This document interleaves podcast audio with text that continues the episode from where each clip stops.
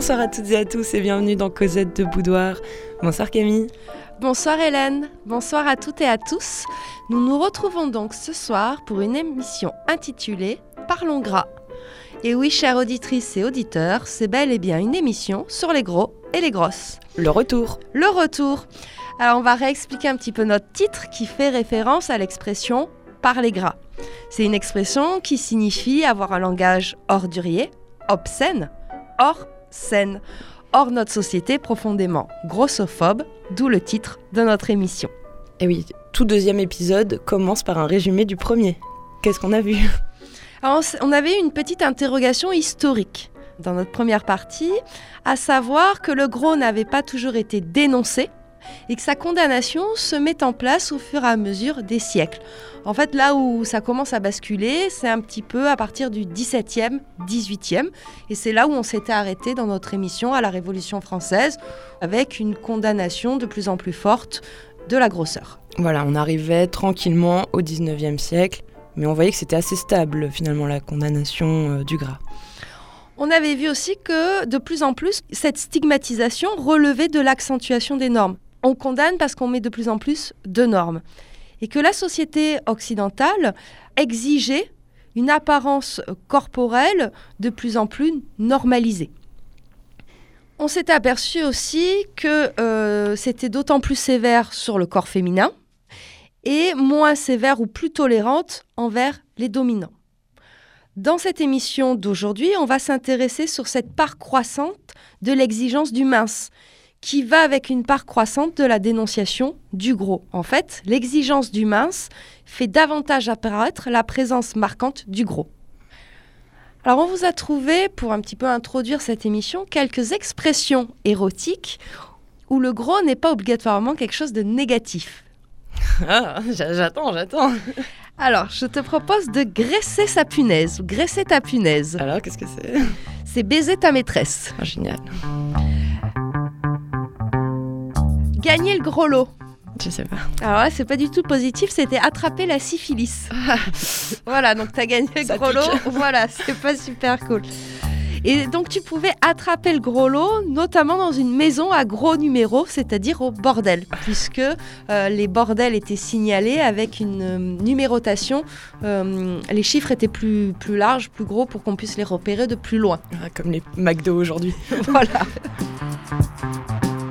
Une farce au gros sel au XVIe siècle, c'est une référence à l'Antiquité et ça veut dire une comédie licencieuse. Donc nous aurions pu vous lire des farces au gros sel. Ouais, Cosette, l'émission Grosselle.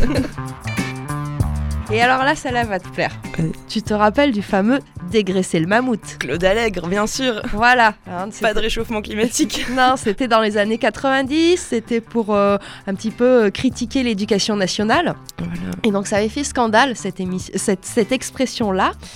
Et euh, bon, dégraisser le mammouth, en fait, c'est une variante de l'expression dégeler le mammouth, qui veut dire se faire faire une fellation. Ouais, c'est vrai que les profs l'avaient pas hyper bien pris à l'époque. Ouais, mais je sais pas s'ils se rendaient compte de ça. Ouais, Et en fait, cette expression dégeler le mammouth ou dégraisser le mammouth, c'est une expression qui date de la Seconde Guerre mondiale avec la découverte de la cryoconservation. D'accord.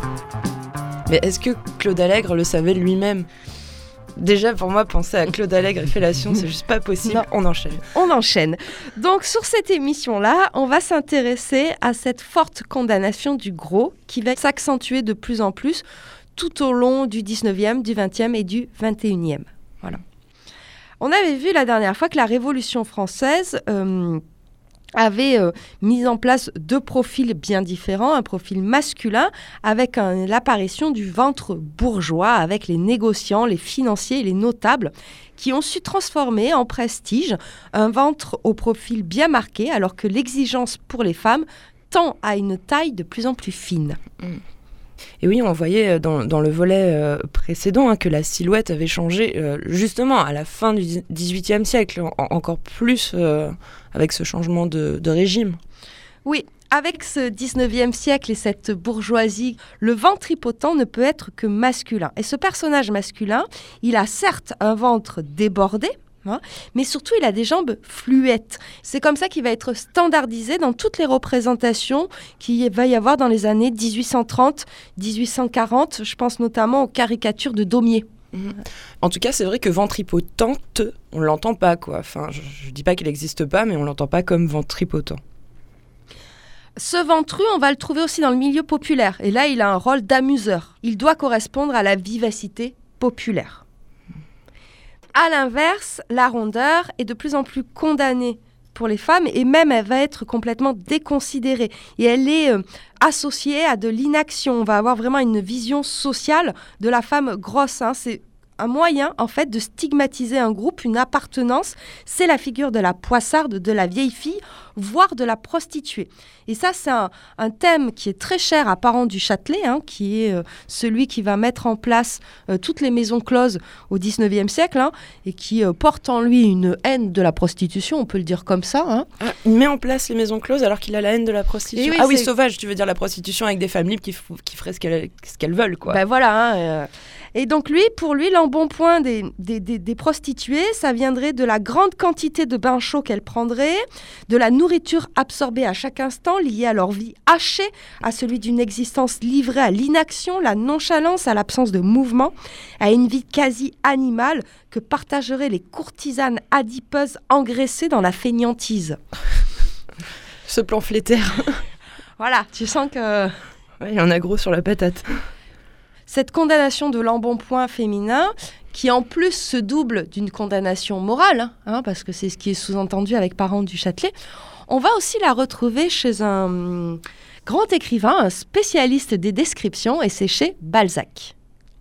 Balzac, qui était lui-même obsédé par son poids, rejoint tout ce mouvement du 19e siècle où on a de plus en plus de descriptions physiques hein, des personnages, dans le folklore, etc. Il est même l'emblème de ça, Balzac, la description. Quoi. Oui, et même chiant pour ça, la description. Hein. Ou magnifique pour ça, la description.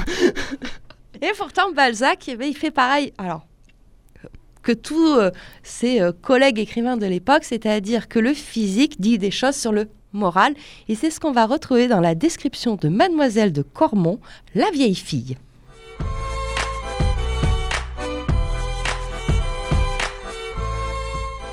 C'était une jambe nerveuse, un petit mollet saillant et dru, comme celui d'un matelot, une bonne grosse taille, un embonpoint de nourrice, des bras forts et potelés, des mains rouges, tout en elle s'harmoniait aux formes bombées, à la grasse blancheur des beautés normandes.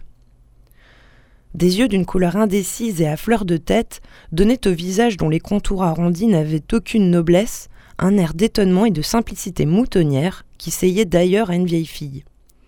Si Rose n'avait pas été innocente, elle eût semblé l'être. Son nez aquilin contrastait avec la petitesse de son front, car il est rare que cette forme de nez n'implique pas un beau front. Malgré de grosses lèvres rouges, l'indice d'une grande bonté, ce front annonçait trop peu d'idées pour que le cœur fût dirigé par l'intelligence. Elle devait être bienfaisante sans grâce. Or, l'on reproche sévèrement à la vertu ses défauts, tandis qu'on est plein d'indulgence pour les qualités du vice. Des cheveux châtains et d'une longueur extraordinaire prêtaient à la figure de Rose Cormont cette beauté qui résulte de la force et de l'abondance, les deux caractères principaux de sa personne. Autant de ses prétentions, Rose affectait de mettre sa figure de trois quarts pour montrer une très jolie oreille qui se détachait bien du milieu du blanc azuré de son col et de ses tempes, rehaussée par son énorme chevelure. Vue ainsi, en habit de bal, elle pouvait paraître belle. Ses formes protubérantes, sa taille, sa santé vigoureuse, arrachaient aux officiers de l'Empire cette exclamation. Quel beau brin de fille. Mais avec les années, l'embonpoint élaboré par une vie tranquille et sage, s'était insensiblement si mal réparti sur ce corps qu'il en avait détruit les primitives proportions. En ce moment, aucun corset ne pouvait faire retrouver de hanche à la pauvre fille, qui semblait fondue d'une seule pièce. La jeune harmonie de son corsage n'existait plus, et son ampleur excessive faisait craindre qu'en se baissant, elle ne fût emportée par ses masses supérieures. Mais la nature l'avait douée d'un contrepoids naturel qui rendait inutile la mensongère précaution d'une tournure. Chez elle, tout était bien vrai. Alors, dans cet extrait, on retrouve hein, cette condamnation morale hein, qui rejoint euh, l'apparence physique du personnage décrit. En fait, ici, on condamne son mode de vie sédentaire, son ennui inhérent à la vie euh, provinciale, son tempérament de grâce normande et de cette vie paresseuse et sans perspective. On est bien sur un portrait physique qui traduit un portrait psychologique. Hein. On sent la sottise de Rose Cormont, mais aussi son absence de, bonté véritable. Mm. En fait, le seul truc qui est vrai chez elle, c'est son surpoids, chez, mm. pour Balzac. Et c'est vrai qu'il n'y a pas, euh, comme on, pouvait le voir au 16, 17e, tu sais, de décrire une femme euh, rondelette et blanche. C'est fini, là, la euh, blancheur. Grasse et, et, fessue, là. ces premières descriptions qu'on avait lues, là, on n'y est plus du tout. Et non, c'est les bourgeois, quoi.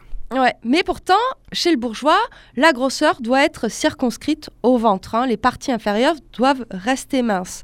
Cette grosseur, elle est acceptable pour les hommes de la bourgeoisie parce que ça désigne le personnage et son sérieux.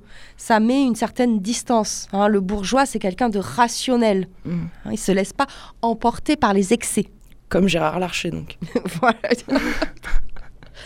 Et ce ventre ferme bourgeois s'oppose au ventre plus affaissé du paysan. Hein, on a une différenciation grossière.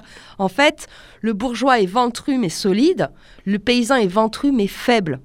Le, ventre gros et ferme, c'est signe d'autorité. Et ça, on le retrouve encore. Hein. L'homme blanc, euh, hétéro, euh, normé, euh, voilà. On est dans ces représentations-là, dans cet imaginaire-là encore. Alors, puisqu'on est au 19e siècle, restons-y, mais tu sais, le 19e, c'est vraiment le, siècle du romantisme. Alors, comment les, voilà, les romantiques euh, regardent le, gras et la graisse? Ben les, Ce courant, alors, c'est pas qu'un courant littéraire, hein, c'est vraiment un, courant culturel, hein, le romantisme. La musique romantique. Euh, ouais, ça, touche tous les arts et puis même les mentalités hein, de l'époque. Et là, on est. Euh, ben, le romantisme, c'est lui qui va mettre en place cette notion de minceur.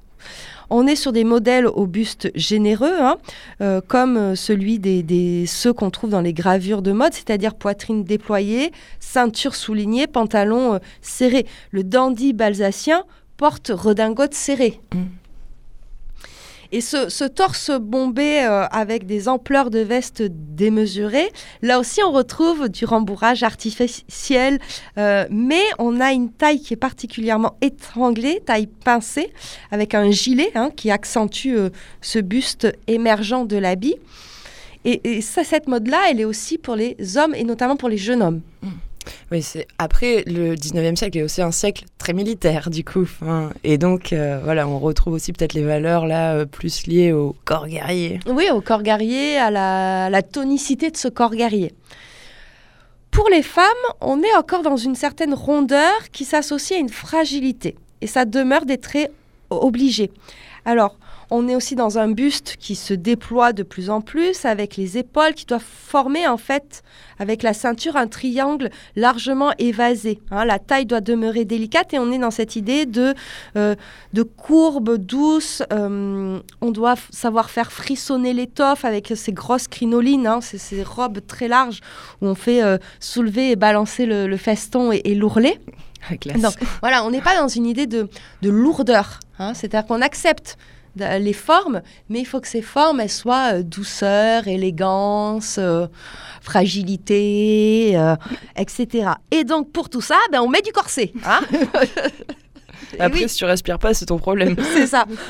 Alors là, 19e siècle, c'est la folie pour le corset. On est à 78 brevets déposés entre 1828 et 1848.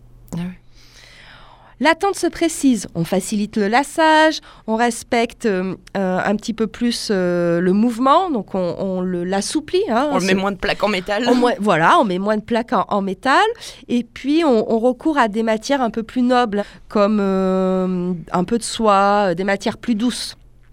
Mais on le centre vraiment sur la taille et les hanches, bien plus qu'avant. En 1850, c'est une véritable industrie. Hein. C'est 8000 ouvrières qui vivent du commerce du corset en France. Hein. Et ça génère à peu près 12 millions de francs. Euh, c'est une économie. Le business de la randonnée, c'est rien aujourd'hui. Côté, c'est rien. C'est vrai, non? C'est exactement ça. Et ce qui euh, est révélateur, c'est que là aussi, le langage, il change.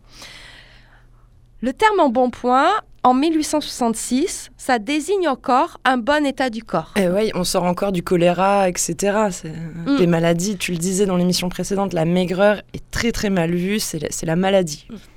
Sauf qu'en 1884, en bon point, ça signifie personne grasse. Donc en à peine 20 ans, le terme il est plus du tout connoté de la même façon.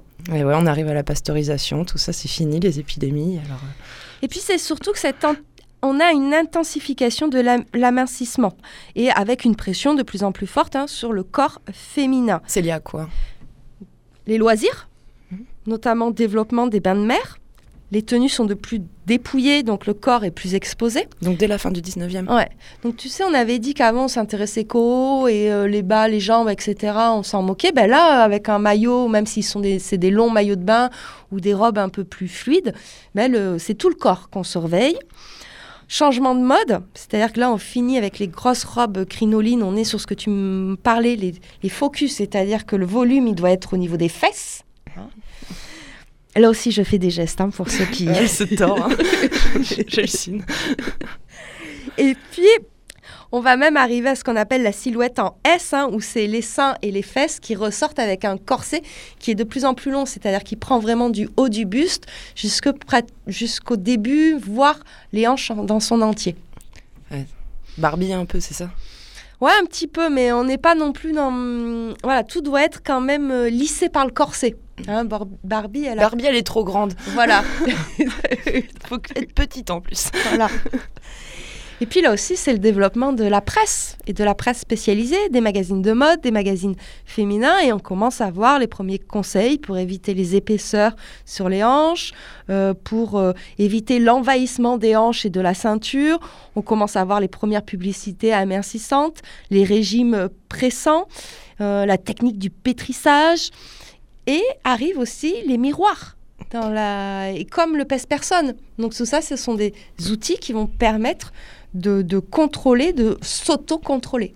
Ouais, alors je me dis, le miroir et le pèse-personne, pourquoi pas, mais c'est vrai que j'étais loin d'imaginer que à la fin du 19e siècle, il puisse y avoir des magazines de mode euh, avec autant de mots d'ordre que ceux d'aujourd'hui. Ah, c'est vieux tout ça. C'est vieux tout ça, quel monde Et euh, même, on va un petit peu euh, commencer à évoquer hein, dans ces revues, littérature, tout ça, l'avancée du, du ventre. Hein. l'avancée du ventre masculin pose une question, mais ça reste quand même un domaine un petit peu de prestige, comme on va le voir dans ce texte de Bertal, l'avancée du ventre. Pendant la jeunesse, la résistance des parties molles comprises entre la colonne vertébrale et les os du bassin suffit pour lutter contre l'agrandissement de la cavité abdominale. Mais avec l'âge, cette résistance est vaincue. Les succulents déjeuners, les opulents dîners, les boissons de toutes sortes s'accumulent et distendent à plaisir les tissus élastiques, qui se ballonnent peu à peu et se dessinent en une ronde bosse en dépassant chaque jour un peu plus de l'alignement on commence à bâtir sur l'avant. C'est alors qu'à l'aide de ceintures, de pantalons artistiquement coupés, on empêche la poussée du ventre en bas. De 30 à 35 ans, le ventre se porte haut et reflue pour ainsi dire vers la poitrine. On étouffe un peu quand on mange. Pour rattraper son souffle, on desserre sa ceinture. Mais cette lutte n'a qu'un temps. On finit par laisser aller les choses. Il faut se résigner. La lutte est impossible quand l'heure du ventre a sonné.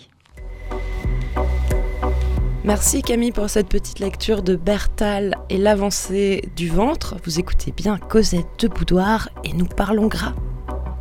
À cette époque aussi, c'est-à-dire la période victorienne, hein, on va dire fin 19e, début 20e, toute représentation de femmes en train de manger est bannie.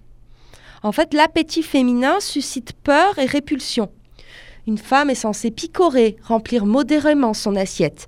Il est inconcevable qu'elle se laisse aller sans retenue au plaisir de la chair. Bien sûr. Si elle aime manger, ça veut peut-être dire qu'elle aime aussi les plaisirs. Et donc ça, dans les mentalités de l'époque, c'est pas possible. Mais ça, cette, euh, cette représentation de l'appétit féminin, il est encore ancré dans nos sociétés. C'est-à-dire qu'on fait, on sert toujours des assiettes plus petites pour les femmes. Mm. Et puis seules les femmes mangent des salades euh, Mm. dans les publicités. Ouais, c'est vrai.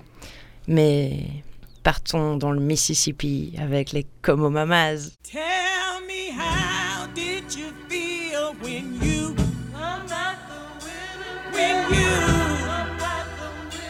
when you tell me how did you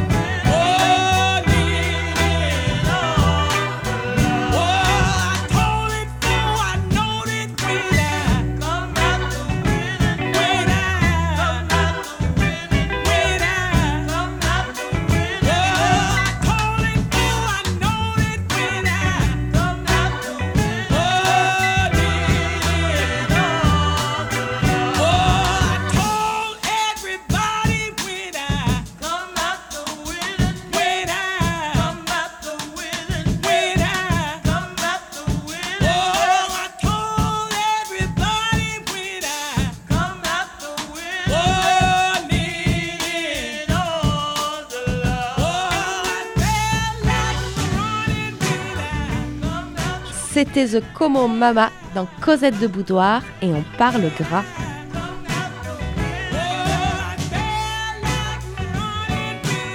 Donc on a vu qu'à la fin de ce 19e siècle, hein, les silhouettes se sont affinées, la montée des loisirs, la nouvelle attention à soi, la révolution aussi des connaissances médicales y ont contribué. Et puis arrive une nouvelle figure. La Parisienne, Camille. Oui, elle est vraiment promue, cette Parisienne, comme un exemple de type de civilisation. C'est un objet interminable de commentaires et de réflexions. Elle est le symbole de la femme active, elle sait être aérienne, assurée, et elle focalise le regard hein, euh, sur la ville lumière, sur Paris. C'est une influenceuse, la Parisienne. C'est ça, c'est une influenceuse et elle symbolise le basculement euh, du monde. C'est-à-dire c'est la fin de la province, c'est la fin de la contre-révolution. On est dans un sens de mouvement, de facilité, de fluidité. C'est l'espace urbain plus mouvementé. C'est la société industrielle. Cette Parisienne, euh, elle va vraiment acter ce changement de silhouette. C'est aussi, euh, elle signifie aussi ou elle représente un petit peu l'arrivée euh, des femmes dans l'espace public, leur visibilité des femmes dans l'espace public. Et on a l'impression que plus les femmes deviennent visibles dans l'espace public, moins il faut qu'elles prennent de place physiquement. C'est un petit peu euh, ce que soulignent certains chercheurs hein, qui ont travaillé sur l'histoire du corps au XXe siècle, Sur le gras, donc en particulier. en particulier. Parce qu'on pourrait se dire aussi, euh, plus elles sont dans l'espace public, plus il faut qu'elles correspondent aux normes. Aussi. D'une façon plus générale. Alors, euh, cette parisienne, elle est un petit peu le, le symbole d'une silhouette d'un nouveau genre hein, qui euh, impose la ligne et plus le contour. hein. Jambes hautes, bassin effilé, buste étiré. On est sur ce qu'on appelle un profil en I. Le corset s'est effacé, il a été abandonné à partir de 1909. C'est le triomphe du modèle de la garçonne, hein, où la forme est donnée par le muscle. En fait, on donne, avant, on donnait la forme avec les corsets, les crinolines, etc. C'est-à-dire que des outils qui vont contraindre le corps. Là, c'est à l'individu de lui-même contraindre son corps en faisant du sport, en se musclant. Et ça, on va le retrouver notamment dans les magazines de, mode, hein, puisque dès 1930, Vogue déclare la cellulite ennemi numéro 1. Ouais, alors du coup, quand tu dis euh, la parisienne, je cherche comme ça des images de parisiennes typiques et je pense qu'on pourrait citer euh, Kiki de Montparnasse par exemple. Ouais, Ouais, Non, ap- mais- après Kiki de Montparnasse, elle reste quand même. euh, Oui, avec tes beaux gestes comme Ouais. ça qui font. Non, mais elle a des formes, mais c'est aussi Mm. une image de, de parisienne. De parisienne, ouais. Moi, je pense plutôt, tu sais, dans les, hum, les illustrations, la, la Gibson Girl et tout ça, dans les magazines un peu érotiques, un peu légers. Voilà, on a ces figures-là de, de, de Titi parisienne. Ouais, d'accord. Donc c'est plus en fait une image que vraiment des personnes qu'on pourrait Mm. citer, euh, qui ont réellement existé, quoi. C'est Ouais. plus une image Ouais, fantasmatique, on est un dans, peu de voilà, magazine. ouais. dans l'imaginaire collectif. Mais cette silhouette en I, on retrouve notamment chez Proust, qui va nous en faire une description, et c'est ce que tu vas nous lire là maintenant. Tu vois ce qu'il met à Odette? Le corps d'Odette était maintenant découpé en une seule silhouette, cernée tout entière par une ligne, qui, pour suivre les contours de la femme, avait abandonné les chemins accidentés, les rentrants et les sortants factices, les lacis, l'éparpillement composite des modes d'autrefois. Mais qui aussi, là où c'était l'anatomie qui se trompait en faisant des détours inutiles en deçà ou au-delà du tracé idéal, savait rectifier pour toute une partie du parcours aux défaillances aussi bien de la chair que des étoffes. Les coussins, le entre guillemets strapontin de l'affreuse tournure avaient disparu, ainsi que des corsages à basque qui dépassaient de la jupe et raidis par des baleines avaient ajouté si longtemps à Odette un ventre postiche et lui avaient donné l'air d'être composé de pièces disparates qu'aucune individualité ne reliait. La verticale des effilés et la courbe des ruches avaient cédé la place à l'inflexion d'un corps qui faisait palpiter la soie comme la sirène ballonde et donnait à la percaline une expression humaine, maintenant qu'il s'était dégagé comme une forme organisée et vivante du long chaos et de l'enveloppement des modes détrônés. S'y ajoute un maquillage et une coiffure effilée, orientés vers l'étiré et le haut, sourcils épilés, pommettes relevées, cheveux resserrés. Le magazine des années 1920 est formel. En réduisant le volume de sa tête, elle paraîtra plus jeune et plus mince. Ouais, il est pas très sympa avec Odette. Hein. Euh, ni avec celui qui doit lire le texte à la radio, c'est vraiment pas facile, excusez-moi. C'est un texte un petit peu euh, complexe, mais on voit bien hein, cette silhouette en, I qui s'allonge de plus en plus. Et cette silhouette en I, on ne la retrouve pas que chez Proust, hein, on va la retrouver aussi dans toute la littérature de l'époque, voire la littérature érotique. Les personnages de Colette, c'est souvent hein, des, femmes lianes, assez même euh, Anaïs Nin, on a des descriptions comme ça de, femmes qui, qui- qui ont un corps assez musclé et assez fin. Alors il y a quand même une petite respiration. c'est dans euh, le Hollywood de l'après-guerre. Ouais, c'est vrai que les femmes étaient assez plantureuses. quoi. Ouais, mais cette présence plus forte du sensuel, peut-être qu'elle se justifie parce qu'à l'époque, on est vraiment dans une division des rôles sexués qui est très très très marquée. Ah oui, là c'est sûr, tu peux pas inverser euh, le script comme ça, ça marche pas, c'est hyper strict. Donc voilà, on est dans une valorisation des formes maternelles, hein, voluptueuses, etc. Parce que la place des femmes, c'est au foyer aussi. Ouais, et puis j'ai envie de te dire, c'est seins, hanches, donc vraiment, comme tu dis, c'est quelque chose qui est aussi lié au, au corps euh, reproducteur, tu vois. Mais elles doivent aussi avoir des jambes fines, enfin, il y a beaucoup de normes qui pèsent, mais c'est quand même, voilà, les rondeurs, c'est pour. euh, Rassurer aussi, voilà. Ouais. On est dans l'après-guerre, hein Mais, mais même si tu penses à, à Marilyn Monroe, elle a, en même temps que cette image extrêmement sexy, elle a aussi quelque chose de très maternant. Mm. Enfin, Puis c'est surtout euh, l'époque des pin-up, hein, donc on est dans ces zones érotiques hypertrophiées. Alors on- a des pin-up euh, voilà, avec des seins énormes, des, des bonnes fesses, mais des tailles très très marquées. On a juste Hilda de Duane Briers, qui elle est vraiment euh, grosse. On n'est pas dans une, une érotisation de son corps. Hein, elle n'a pas une taille de, de 15 cm. Quoi. elle est... voilà, elle a un corps qui est un vrai corps.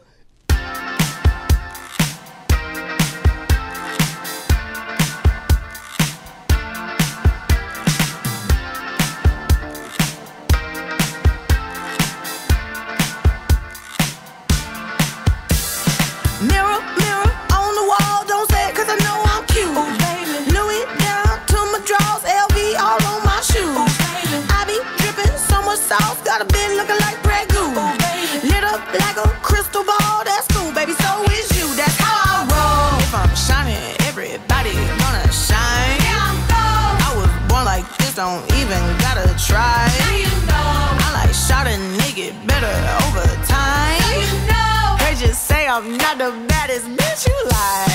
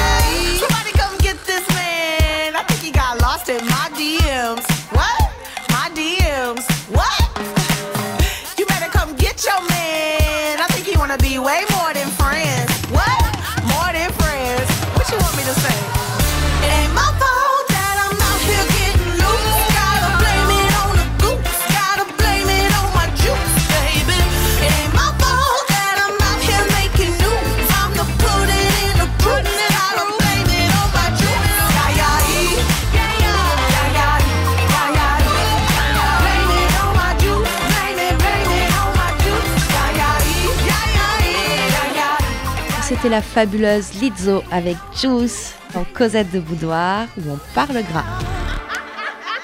Nous arrivons à la deuxième partie de l'émission. Alors maintenant, on parle de, de notre société actuellement. Je vais te demander comment notre société regarde le gras ou l'embonpoint. Bah, Aujourd'hui, être gros revient à être déconsidéré, clairement, dans nos sociétés, hein, puisqu'on est euh, dans une société ou dans un monde qui est euh, clairement euh, grossophobe et qui véhicule beaucoup de préjugés et de clichés sur lesquels on va revenir hein, dans cette deuxième partie. La minceur est toujours associée à des valeurs morales. Donc de ce fait, être gros, ça veut dire être feignant, ça veut dire détester le sport, sentir mauvais, se négliger, avaler plus de 10 000 calories par jour, de la junk food de préférence, euh, soit être un partenaire sexuel gourmand et reconnaissant, être gentil, être drôle, complexé, manquer de volonté, de dynamisme. Bref, dans notre société, on apprend que les personnes grosses ne sont pas des modèles et que l'état de gros est désagréable. Ah, on peut revenir sur ce thème grossophobie ou grossophobe. C'est un terme qui désigne l'ensemble des attitudes hostiles et discriminantes à l'égard des personnes en surpoids. Et c'est un terme qui a été popularisé en France à partir des années 1994, mais on pourrait dire qu'à partir des années euh, 2010, qui est de plus en plus utilisé. Le mot grossophobe. Ce Ouais. néologisme, donc. tu les as énumérés rapidement. Là. On voit qu'il y a beaucoup de préjugés qui, qui pèsent sur les personnes grosses, mais est-ce que tu peux peut-être développer un peu? Alors, on a vu, euh, un des premiers préjugés, c'est que, c'est que l'obésité serait une maladie de la volonté. Ces personnes-là manquent de volonté, donc euh, on- ça sous-entend, hein, c'est grave hein, ce que ça sous-entend, c'est-à-dire que c'est finalement leur faute. Un peu l'indolence du XVIIe siècle? C'est exactement ça. Sauf que euh, on s'est aperçu que la prévalence euh, de l'obésité est inversement proportionnelle au niveau des revenus. Donc euh, l'obésité, c'est aussi une question d'inégalité sociale. Les troubles du comportement alimentaire aujourd'hui hein, sont reconnus. Et ça, souvent, ils ne sont pas du tout pris en compte dans euh, ces questions d'obésité ou euh, de grossophobie. On retrouve encore cette idée d'odeur, hein, qui est un fantasme grossophobe total, où les bourrelets retiendraient les mauvaises odeurs, alors que c'est un peu comme pour les roues. hein, euh, ton corps euh, n'engendre pas des odeurs en fonction de ton poids ou de ta couleur. Ouais, ouais, hein. on est bien au 21e siècle. Ouais, hélas. Aussi cette idée de stupide, c'est-à-dire que les gros seraient bêtes. Mais ça, on l'avait déjà euh, senti quand on associait euh, paysans et gros. Il y a des trucs, qu'on- enfin, ces préjugés-là, en fait, ils sont là depuis très très longtemps. Ouais, ça craint, quoi. Ça, ça fait 8, siècles qu'on se celui-là, par exemple. Gourmandise, hop, le péché, le machin, euh, que le gros est gros parce qu'il mange trop. Alors que c'est plutôt parfois parce qu'il n'a pas les, moyens de bien manger quand on fait des études un peu plus poussées. Et qu'il y aurait peut-être aussi des, des facteurs euh, génétiques. Et alors, peut-être que le pire au niveau des, des clichés des préjugés, c'est lorsqu'on est enfant et gros. Hein, parce que là, on, cumule. hein. Euh, c'est un échec d'éducation. hein. La- L'apparence physique lui fait perdre des points sur l'échelle de l'attractivité. Donc, il va être étranger au reste de sa famille. C'est le gros de service à la maison comme à l'école. C'est une violence. Il va subir des violences qui sont excluantes. Et ça peut être aussi euh, des moqueries, des commentaires négatifs qui vont s'accompagner d'un discours sur l'importance de l'apparence. Et ça, c'est grave de véhiculer à des enfants que leur apparence est plus importante que ce qu'ils ont dans leur tête ou quoi que ce soit. Et cette pression, elle est d'autant plus forte pour les jeunes filles qui ont entre 9 et 12 ans. C'est là où on va les surveiller le plus par rapport à leur poids. Bon, on est assez bizarre, l'anorexie, ça touche les filles. Mm. Ah bah ouais. Ah bah, euh, écoute, Cosette. Foutez-leur la paix, en fait. Euh, alors, pour euh, bien illustrer cette euh, violence, hein, notamment euh, dans les institutions que subissent les enfants gros, j'ai choisi un extrait d'un pamphlet, hein, d'un ouvrage un peu euh, politique qui s'intitule On ne naît pas grosse de Gabrielle euh, Dédier. Et elle, elle raconte un petit peu son histoire. Et euh, j'ai choisi un passage lorsqu'elle est au lycée. Et c'est assez violent.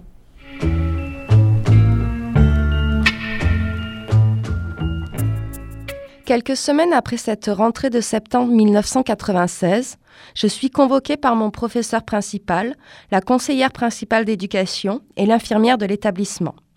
L'équipe m'explique m'avoir fait une fleur en m'intégrant dans la classe de première scientifique dont l'essentiel du projet pédagogique s'organise autour d'une randonnée en moyenne montagne sur le mont Cénis. Les travaux de l'année reposent sur cette semaine dans la vallée de la Maurienne. D'après ces trois professionnels de l'éducation, j'ai privé un autre élève de cette belle opportunité de classe rousse, une classe verte d'automne. Ils exigent de moi un certificat médical attestant de mon aptitude à faire de la randonnée en moyenne montagne sur des distances de 15 à 20 km. Je pleure et m'excuse. Ils me culpabilisent alors que j'ai besoin d'aide. Je m'en veux, je leur en veux. Le rendez-vous se termine, L'infirmière m'invite à rester. Lueur d'espoir. Elle va peut-être me soutenir. Elle me pose quelques questions sur ma situation, cherche à savoir si je suis un traitement particulier. Je commence à me livrer. Elle me coupe. Gabriel, je ne te demande pas tous les détails. Je veux juste savoir si dans les effets notoires de tes traitements hormonaux, on évoque la sueur excessive. Ne te vexe pas, mais certains de tes camarades ont signalé à ton professeur principal que tu sentais très mauvais. Je trouve moi aussi que tu sens fort. Est-ce que tu te nettoies tes bourrelets correctement? Ils cachent peut-être des mycoses odorantes.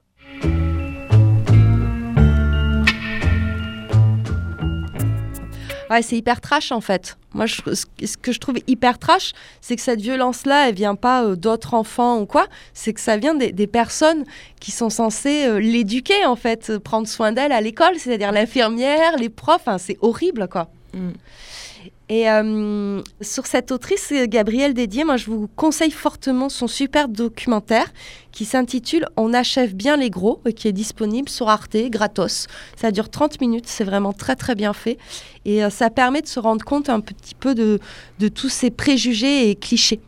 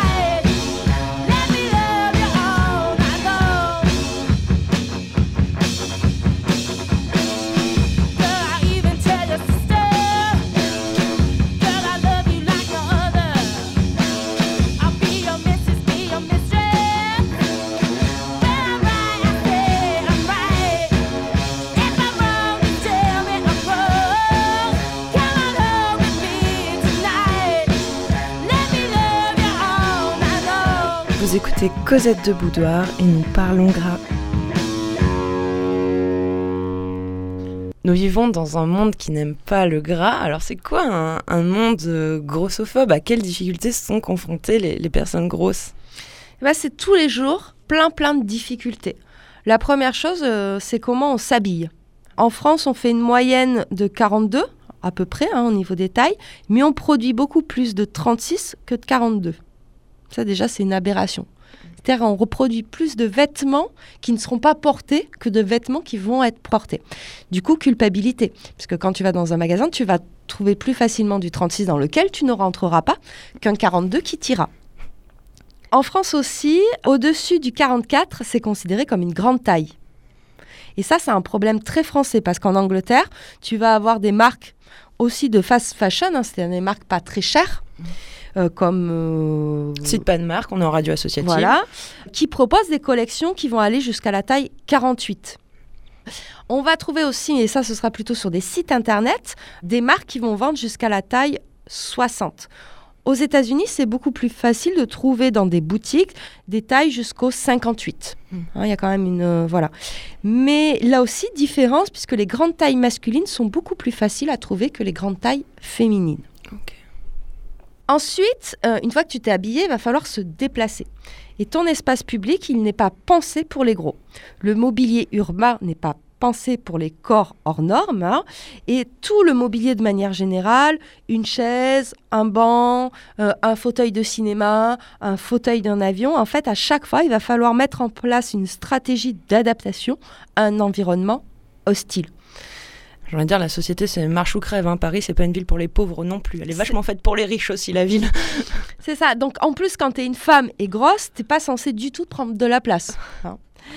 Et là, euh, je vous propose un petit extrait d'un d'un ouvrage qui s'appelle Hunger de Roxane Gay, qui raconte, là aussi c'est un ouvrage un peu autobiographique, et elle, elle raconte cette difficulté hein, de s'inscrire dans un paysage urbain.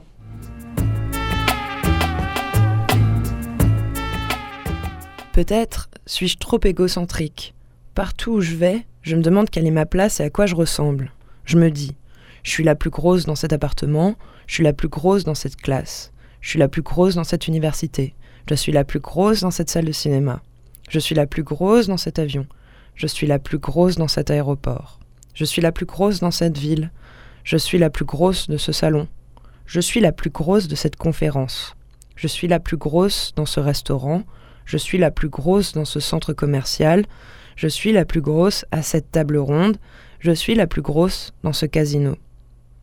Je suis la plus grosse. C'est un refrain permanent et destructeur. Et je ne peux y échapper.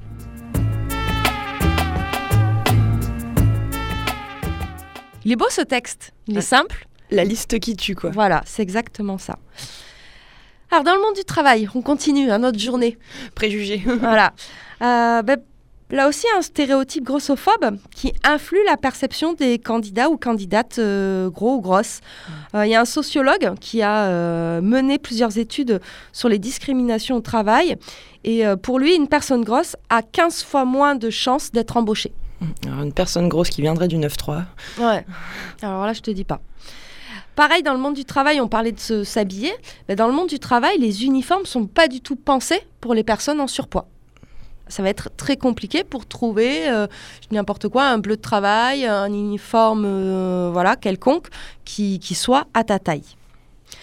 Alors c'est vrai qu'on est dans des sociétés où le poids, c'est une donnée qui nous définit dès le début. Puisque sur, ton, sur les faire-part de naissance, on te donne franchement le poids du gosse. Qu'est-ce qu'on en a à foutre quoi? Bah, c'est vrai, tant qu'il peut vivre euh, à C'est ça, on 300 est- grammes près. euh, mais c'est vrai qu'on s'obsède un petit peu, j'ai l'impression de ça. Et toute notre vie, ça va être un objet de suivi d'une surveillance. Et si ton poids ne rentre pas dans les normes, bah, d'autant plus surveillance et objet de suivi. C'est ça, j'ai envie de dire, au final, peut-être que dans nos sociétés, on peut passer au travers de la mesure quotidienne du poids, mais c'est peut-être quand on se situe énormément dans la norme, justement. Quand on est pile dans la norme, on peut ne pas s'en soucier, mais autrement, on peut Bah, pas y... Voilà, la société te le rappelle que tu n'es pas dans la norme, sinon. Alors, on l'a vu hein, depuis euh, une trentaine d'années, euh, tout ce qui est régime avec une obsession culturelle de la perte de poids, hein, avec cette euh, volonté de restreindre notre alimentation tout en vivant dans l'illusion que nous pourrions en jouir. C'est-à-dire qu'on est de plus en plus sévère par rapport à ce qu'on mange. Et à l'inverse, on te balance de plus en plus de de- d'émissions de, cuisine, de machin. De... Ouais, c'est complètement. On n'est plus au Moyen-Âge, on crève de faim, quoi. Ouais, c'est clair, c'est limite porno. La publicité Mm. pour la bouffe, les petits éclats de noisettes et dans tous les sens. Ok, je retiens les petits éclats de noisettes porno. hein. Ah ouais, je vais le laisser au montage, je te promets, je le laisse. Alors maintenant, en plus, on a la chirurgie qui, qui, s'est, euh, qui a pris le, le- le problème euh, à bras de corps. hein. C'est évidemment ironique, hein, ma phrase, puisque la, la chirurgie a mis en place des ballons, des gastroplasties, des bypasses. Des ch- Et en fait, tout ça, c'est des changements dans le quotidien qui ne sont pas anodins. Et euh, c'est des interventions qui demandent un suivi régulier à vie et euh, qui, encore aujourd'hui, ces suivis-là, ils ne sont pas toujours faits. Et euh, du coup, le monde médical reste quand même absent d'une écoute pertinente et poussée et attentive du patient. On s'est aperçu que les personnes grosses étaient souvent victimes de mauvais diagnostics. On leur donne des conseils qui sont à côté de la plaque, mais pour tout, hein, dans le monde médical, euh, voire euh, sont parfois victimes aussi de maltraitance médicale. Alors, certes, il existe des affections provoquées ou aggravées par l'obésité, mais euh, finalement, comme n'importe quelle autre Pathologie. pathologie. On est aussi dans une infantilisation, une immaturité dans les rapports soignants, soignés. Et puis les équipements médicaux, là aussi, ne sont pas toujours adaptés aux personnes. Et euh, il y a une association de soignants qui lutte un petit peu contre ça et qui a envie aussi de faire évoluer ces mentalités dans le monde médical. Et cette association de soignants s'appelle GROS, Tout simplement. tout simplement, mais je vous conseille d'aller voir leur site. C'est euh, c'est assez chouette. Ils ont aussi répertorié ce qu'on appelle des, des médecins safe, c'est-à-dire euh, voilà, où on peut euh, y aller en toute sécurité, sans jugement moral, sans... Culpabilisation. voilà. Et pour la sexualité, vis-à-vis de, du gras, de l'embonpoint? Alors, pendant longtemps, l'obésité a été associée à une absence de sexualité. Oui. Tu étais gros, donc tu n'étais pas désirable, Mm. hein, et ni désiré. Donc, il y a beaucoup de contraceptions qui ne sont pas efficaces si on dépasse les 70 kilos. Donc, on a fait cette impensée-là. C'est-à-dire qu'on s'est dit, bon, voilà, ils n'ont pas de sexualité, on va pas se prendre la tête à monter une contraception qui soit efficace, quoi. On a aussi des médecins qui refusent de prescrire des contraceptions hormonales, soi-disant que c'est pour un risque. Mais dans ce cas-là, euh, c'est pareil quand, t'es, euh, quand tu clopes, par exemple. Oui. Hein, euh, voilà, tu le sais, qu'une contraception hormonale, ça peut être dangereux en fonction de ton hygiène de vie. Euh, certains soignants refusent aussi de poser des implants sous-cutanés à cause du gras. Oui, bah, c'est la même chose pour les hormones en fait. Enfin, c'est la- le traitement hormonal le même en fait. Oui, mais là, ils te disent qu'ils peuvent pas mettre parce que tu as trop de gras dans ton... Ah oui, ouais, c'est quand même euh, Oui, tordu, oui. hein c'est clair. Euh, pas. Alors là, je vous raconte pas pour les, les parcours vers la procréation peuvent être très très compliqués. Il y a des femmes qu'on a obligées à perdre du poids en disant bah sinon vous pourrez jamais tomber enceinte. voilà, et donc il y a des sortes de chantage aussi qui se mettent en place. Alors ça, c'était le premier cliché, une absence de sexualité. Et c'est ce qu'on va voir dans le petit extrait d'un documentaire que tu nous as trouvé. Ce documentaire s'appelle Mathilde.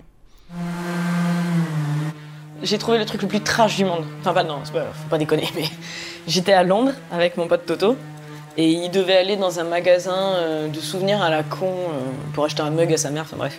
Et sur le bord du comptoir, il y avait un présentoir avec des capotes. Je trouve ça marrant de mettre ça juste à côté du mec et du comptoir déjà. Bon, pas... Puis qui achète des capotes dans un magasin de souvenirs C'est chelou. Mais bref, donc il y avait des capotes avec le, l'emballage, euh, drapeau anglais et tout ça. Et tu en avais une, je l'ai prise en photo pour toi. Enfin, pour moi aussi, pour la montrer à tout le monde. C'était, tu sais, les pictogrammes euh, homme-femme pour les toilettes? Tu vois le, dessin que c'est? Donc c'était le pictogramme femme. Et donc tu avais une barre au milieu, un pictogramme femme classique, avec marqué Enter.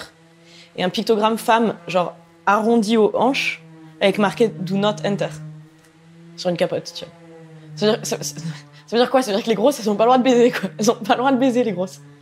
C'est super trash. Alors, c'est frappant dans ce, ce qu'elle raconte hein, dans cet extrait-là. En gros, euh, sur cette boîte de capote, t'as pas le droit de baiser une grosse, quoi. voilà. C'est euh, donc on est vraiment dans cette idée qui est euh, être gros, t'as pas de sexualité.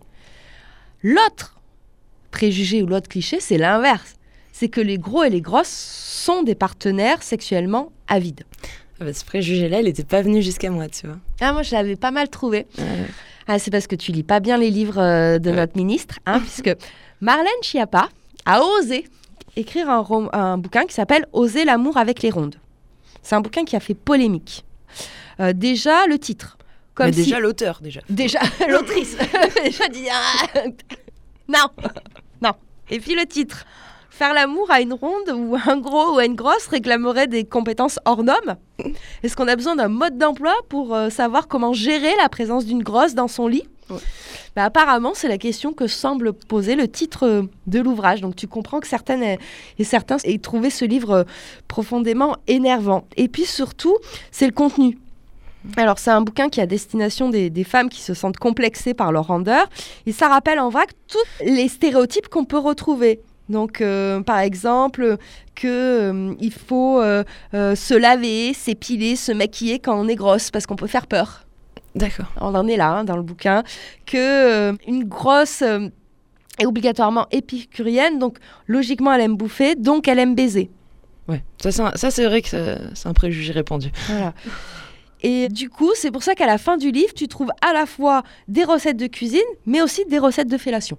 Ah ouais. Voilà. Elle fait ça. Elle fait ça. Elle a osé faire ça. Oui, oui. D'accord. Voilà. Écoute. Alors, par contre, euh, on a peu ou pas de représentation de personnes en surpoids qui ont une vie sexuelle. Ça reste un champ presque inexploré de la pop culture. Seule la pornographie va représenter euh, les personnes grosses. J'ai envie de dire la pornographie sur le net, c'est-à-dire un monde beaucoup plus libre aussi que tu vois des productions euh, pour d'autres médias. Forcément, avec toutes ces catégories, il y en a qui mettent en avant euh, les rondeurs et on, on va peut-être citer euh, BBW pour euh, Big Beautiful Woman, Ouais, on a aussi les. Fat Admirer, ouais, Voilà. ceux qui aiment les, les grosses. Et puis après, on va aussi avoir, par exemple, j'ai trouvé euh, Courtney Trouble, qui est une euh, réalisatrice qui fait de la pornographie queer, qui met en scène aussi des personnes grosses. Ok. Puisqu'on parle de pornographie, on va parler cinéma. Merci, Ouais. c'est gentil, merci Ouais. pour la transition. Toujours, je te fais toujours des Et donc peut-être que le, ce septième art, c'est euh, bien plus que la peinture, un art qui exclut euh, le gras de ses représentations. Ouais, complètement. Du coup, on va rester dans quelque chose de positif, ou plutôt on va commencer par quelque chose de positif. On va citer des films où le gras est à l'honneur. Euh, je pense au film Tourné, qu'on aime beaucoup, film de Mathieu euh, Amalric, sorti en 2010, qui met en scène une troupe de cabaret New Burlesque. Mm. Donc un film un peu road movie, hein, qui nous montre ces artistes américaines euh, bien en chair et surtout bien dans leur peau, et qui sont... euh, qui assument leur sexualité pour le coup, tu vois. Pour le gras masculin, tu vas voir, sera aussi un peu, il est aussi un peu question de sexualité dans, ce film. Euh, c'est un film sumo, donc euh, film, israélien sorti en 2009. Quatre amis obèses essayent de perdre du poids, donc ils tapent des groupes de parole, des trucs comme ça. Et euh, l'un d'eux est embauché dans, dans un resto de sushi. Et donc il va voir dans le resto où il travaille un combat de sumo. Et donc il va se dire, mais les mecs, en fait, on va arrêter de- d'aller de maigrir et on va se mettre au sumo, tu vois, le gras c'est beau, quoi. Enfin, donc, euh, et puis voilà, je vais pas tout, tout révéler ici, c'est vraiment un film sympa comme tout, sumo donc. Et euh, côté classique, je, je, je résiste pas à, citer La tabatière d'Amarcord de Fellini, qui dénude son, énorme poitrine devant ce, jeune garçon. Donc euh, c'est un personnage félinien par excellence, interprété par Maria Antonietta Bellucci, la tabatière d'Amarcord. Alors après, quand même, le- enfin, moi, ce que j'avais un petit peu lu, c'est quand même le, le cinéma et notamment les dessins animés, tout ça, ça, ça, ça met en place quand même les normes, en fait, aussi. Ça ouais. les véhicule pas mal. Ouais, complètement. Euh, Si on pense déjà des Disney, les méchantes, alors c'est vrai qu'elles sont très maigres, mais il y a quand même des, des grosses méchantes. Il y a Madame Mime dans Merlin l'Enchanteur. Dans La Petite Sirène aussi, elle est, elle est obèse, cette, euh, cette pieuvre. euh, Sorcière des mers, euh. Ursula, quoi. Oui, voilà, c'est ça, elle s'appelle Ursula. Et puis surtout, j'ai pensé à cette femme si autoritaire, la reine de cœur. Elle te, elle te fait pas kiffer à faire bégayer son petit mari qui est cinq fois plus petit qu'elle. Euh, ensuite, euh, chez Marvel aussi, les grosses productions, on peut. Il y en a jamais là, par exemple. Si on pense vraiment au gros, au gros blockbuster, le. Non, en fait, souvent chez, chez Marvel ou dans les comics, hein, euh, les gros, ils sont malheureux. Leur surpoids est un problème. Et en fait, quand ils deviennent super-héros, ils sont plus gros. En fait, ils deviennent musclés. Donc euh, là aussi, on est dans une condamnation du gros. En fait, c'est pas valorisant dans leur univers. Après, pour préparer l'émission, j'ai pensé au côté les méchants qui sont gros, donc euh, du côté du cinéma. Et je pense, on en trouve pas mal chez David Fincher. hein, chez Fincher, souviens-toi, dans, dans Millennium, hein, le violeur d'Elizabeth, il est vraiment obèse, mais obèse morbide. hein. Euh, ou encore le personnage de la série produite euh, par Fincher, Mindhunter, ou le personnage euh, du tueur Ed Kemper, est campé aussi par, par un acteur dont la masse corporelle hein, joue sur, sur la tension qu'on peut Mm. ressentir en tant que spectateur en regardant la série. Et puis, bah, bien sûr, les, les frères Cohen hein, qui nous montrent des, plusieurs tueurs gigantesques, aussi grands que gras. Donc, on, est, on est plus dans un gras euh, qui, qui montre la puissance Mm. quand même. hein, euh. je pense à John Goodman, hein, voisin de chambre euh, effrayant dans le film Barton Fink, ou encore à Michael Emmett Walsh dans Blood Simple pour les films des, des frères Cohen. Donc finalement, ils ont quel rôle, les personnages gros au cinéma? Je pense qu'ils ont aussi le, le rôle du personnage qui peut se faire tuer sans qu'on ait trop pitié. Souviens-toi euh, à Wayne Knight qui se fait manger dans sa voiture par un dinosaure dans Jurassic Park. Tu sais, une grosse Mm. scène d'orage. Bah, T'as zéro compassion en fait. Tu regardes ça, tu t'en fiches complètement. Après, quand on parle du poids au cinéma, c'est souvent pour parler des performances des acteurs. On parle encore euh, de nos jours hein, des 30 kilos pris par De Niro pour le film Raging Bull de Scorsese ou de Benicio del Toro et les 20 kilos gagnés pour Las Vegas Parano.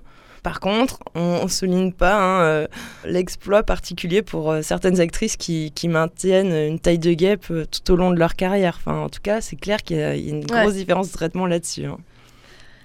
Euh, oui, c'est vrai qu'en du coup, on a un côté aussi euh, risible. hein. c'est souvent, euh, c'est un peu comme ce qu'on parlait, hein, l'image du gros rieur, et ça, on va le retrouver dans des dessins animés, notamment avec Cartman et South Park. Ouais. Alors, en plus, il est très méchant, Cartman.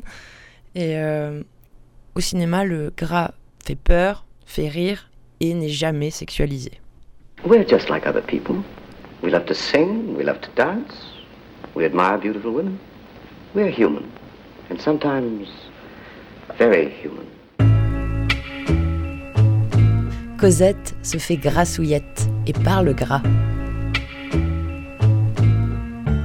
Moi, j'ai regardé un petit peu du côté de la télé-réalité où là, on est sur des mélanges de fascination et de répulsion.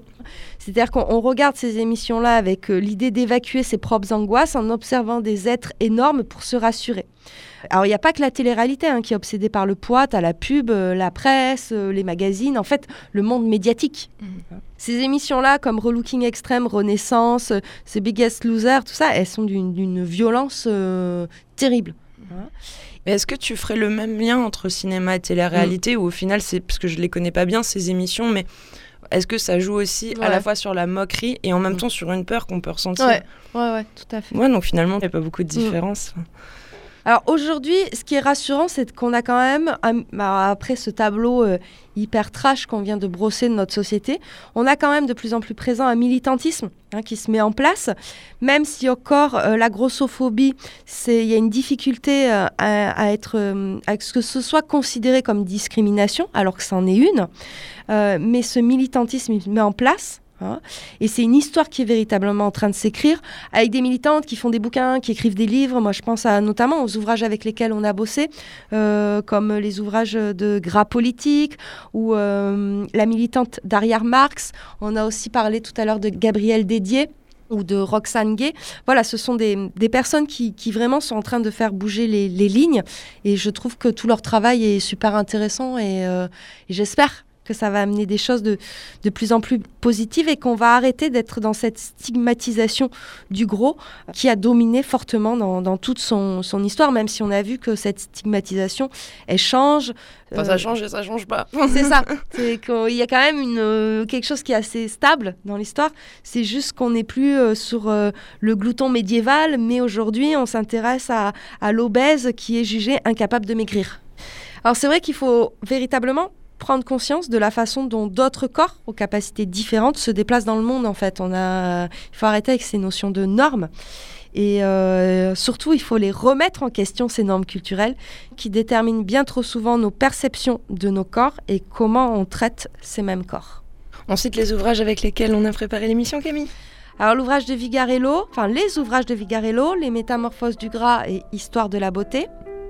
Beauté fatale de Mona Chollet. Et puis enfin, trois ouvrages vraiment, si on en veut un côté militant.